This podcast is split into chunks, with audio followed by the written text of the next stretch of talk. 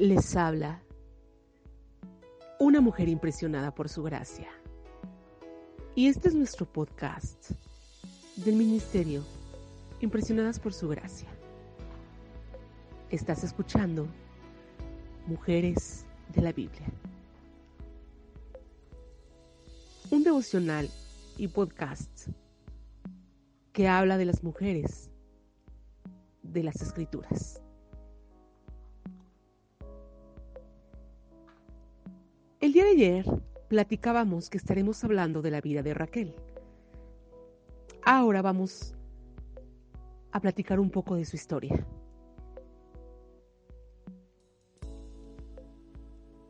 Raquel tenía una hermana mayor llamada Lea.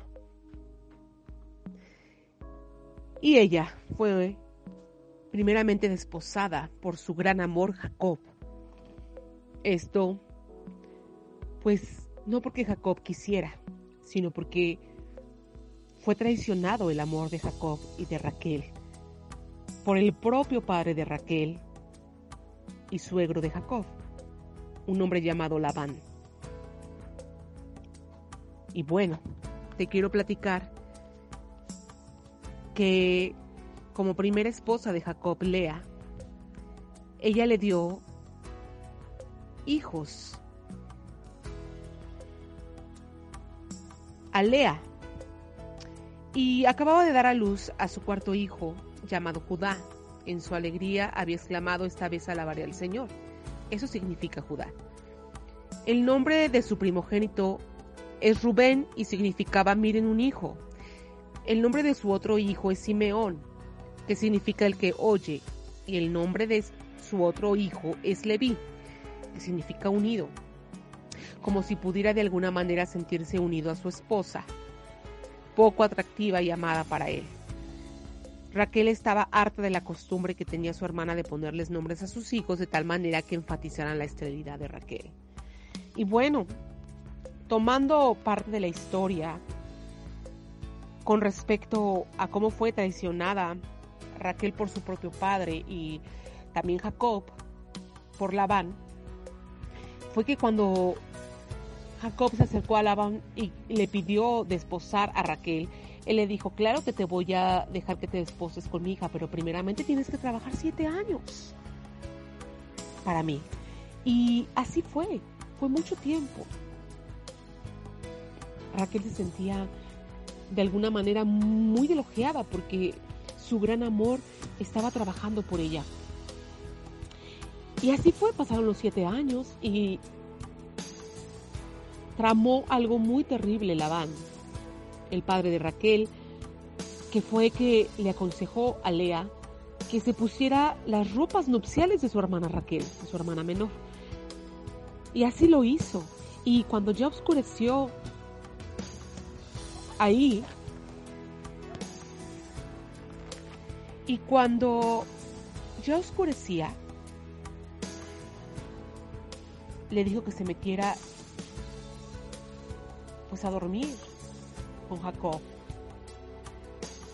Y bueno, tuvieron intimidad.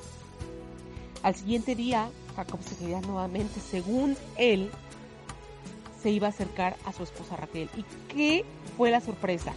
Que realmente quien estaba al lado de él, despertó con él, con quien había dormido íntimamente, fue con Lea. Para él fue algo terrible y también para Raquel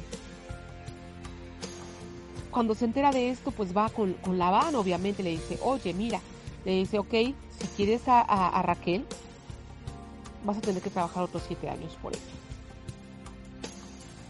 Y pues nuevamente Jacob se puso a trabajar por ella. Pasó una semana y, pues ahora desposó a Raquel. Pero ¿saben cuál fue lo, terrible? Que, que Raquel no, no tenía hijos. Y su hermana le así. Y, fue tremendo, fue tremendo, fue tremendo. Y un día tan desesperada Raquel le dice a, Jacob, dame hijos, como si fuera responsabilidad de esta de este Jacob darle hijos, cuando eso pues es parte de, Dios. Así que ella le entregó a Bilá, su criada, la cual concibió y dio a luz dos hijos. A uno le puso Neftalí. Fue el primer hijo de la criada que tuvo Jacob. Jacob con, con la mujer de servidumbre de Raquel y Jacob. El segundo, Raquel proclamó delante de él Quisiera oírla, he tenido lucha muy grande con mi hermana, pero he vencido. Sin embargo, la, lucha entre Raquel y Lea estaba lejos de haber terminado. El encono de Raquel volvió a calmarse cuando ella misma dio a luz a un hijo al que llamó José. Fíjense, pasaron muchos años, también se desesperó y le dijo, parecía que se repetía la historia con, con Sara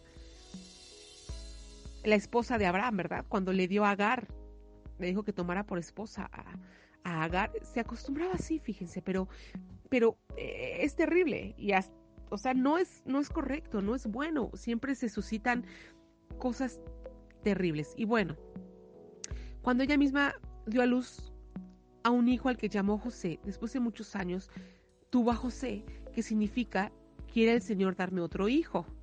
Y esto fue una oración profética que declaraba que Dios añadiría otro niño a su descendencia. Luego un día Dios le habló a Jacob y le dijo que retornara a la tierra de Isaac, su padre. Más de 20 años antes Jacob le había arrebatado a Esaú la bendición. Recuerdan, salió huyendo y luego había huido de su ira asesina, porque su hermano lo quería matar, porque Jacob también hizo cosas que no fueron adecuadas.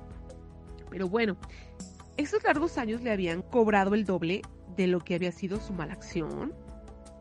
La actitud traicionera de Labán y las contiendas y luchas entre Raquel y Lea le recordaban acaso la puja con su hermano. Saben, yo me pongo a pensar que, pues, a lo mejor también fue parte de la, de, la cosecha, ¿verdad? De que él, fue una persona que traicionó, que de hecho Jacob se puso el pelaje, ¿verdad? como si su piel fuera muy velluda como la de su hermano Esaú, porque era diferencia, ¿verdad? Que, que Esaú era, era bien velludo y, y, Jacob no. Y su mamá le, le, aconsejó que fuera para que lo bendijera, ¿verdad?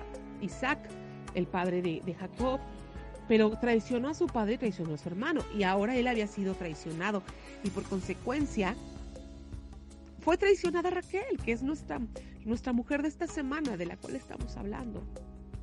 Parecía que estaba pagando y estaba cosechando lo que él había sembrado.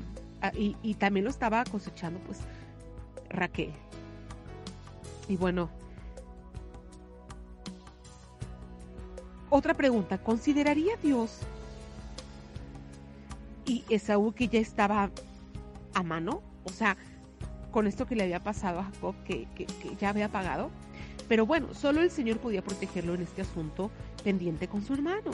Mientras Jacob, Jacob juntaba sus rebaños, sus sirvientes y sus niños, preparándose para partir, Raquel robó los ídolos familiares de su padre, unos pequeños ídolos, que se pensaba que le aseguraban prosperidad.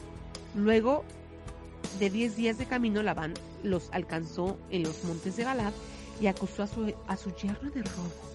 Fíjense nada más. Dado que desconocía el engaño de Raquel, Jacob invitó a Labán a que revisara el campamento y le prometió que le quitaría la vida a cualquiera que tuviera en su posesión los ídolos. ¡Wow! Pues Jacob no fue, ¿verdad? Dado que había aprendido unas cuantas trampas de su astuto padre, Raquel escondió los ídolos debajo de la montura del camello y se sentó sobre ella. Cuando Labán entró en la tienda, lo saludó con una artimaña femenina, diciéndole, por favor, no se enoje mi padre si no puedo levantarme ante usted, pero es que estoy en mi periodo de menstruación. Su treta dio resultado de manera similar a la de Jacob cuando engañó a su propio padre y Labán finalmente abandonó la búsqueda. Tiempo después, Jacob se aseguró de que todos los viejos ídolos fueran eliminados de su hogar. Fíjense lo que un ídolo, arraigar a tu corazón ídolos, puede traer consecuencias terribles y más cuando es un acto de robo y más en contra de tu padre, porque como fuera tu padre, tu madre, tienes que honrarles. Entonces ahí ya se estaba añadiendo maldición Raquel. En su cruce por el desierto, Jacob se enfrentó a su hermano Saúl y ambos se reconciliaron. Wow. Ahí eso es algo lindo, gracias a Dios. Se pudieron reconciliar entre hermanos. Pero la tragedia pronto se abatió sobre ellos al esforzarse. Porque Raquel estaba por dar a luz a su segundo hijo varón. ¿Recuerdan? Que, que José significaba eso, que Dios me dé otro hijo. Y así fue. Raquel estaba por dar a luz a su segundo hijo varón, que era la respuesta a sus muchas oraciones. Irónicamente, la mujer que cierta vez había dicho que moriría a menos que tuviera hijos, moría ahora a causa de dar a luz un hijo. Murió muy, muy rápido. No pudo disfrutar aún más a su hijo José y a su bebé recién nacido, que se llama Benoni el hijo de mi aflicción. ¡Wow! ¡Qué tremendo! Captaron la angustia vivida al nacer dicho hijo, pero Jacob tomó al bebé en brazos y con la ternura de un padre le cambió el nombre a Benjamín, o sea, hijo de mi mano derecha. Gracias a Dios. Porque imagínense que toda la vida le estén recordando la aflicción y que ese niño tenga que recordar que no tiene mamá, y que él es aflicción, no, hijo de mi mano derecha. Y aquí miramos cómo, pues Raquel murió pronto. El deshonrar a un padre nos trae maldición, porque como dice la palabra, ¿verdad? Dice la palabra que el que honra a su padre y a su madre tendrá largura de días. Y pues Raquel no tuvo largura de días porque no honró a su padre, porque le mintió, porque se trajo las malas costumbres de los ídolos de su padre y por tantas cosas más. En fin, tanto que luchó Jacob por ella 14 años de trabajo para que no pudiera disfrutar a su esposa ni a sus hijos, hijos de la mujer que más amó y por la cual más luchó. Entonces, vamos a darle gracias a Dios, porque a través de la vida de Raquel Él nos enseña. Al igual que su marido, la bella Raquel, urdió intrigas, pero también fue víctima de intrigas, al ser engañada por su propio padre.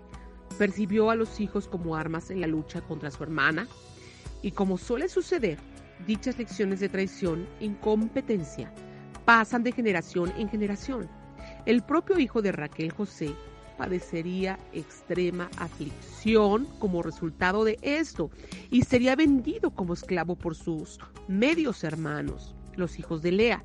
Sin embargo, los hijos en algún momento se iban a arrepentir, así como Esaú y, y Jacob se, reconciliaron y se abrazaron.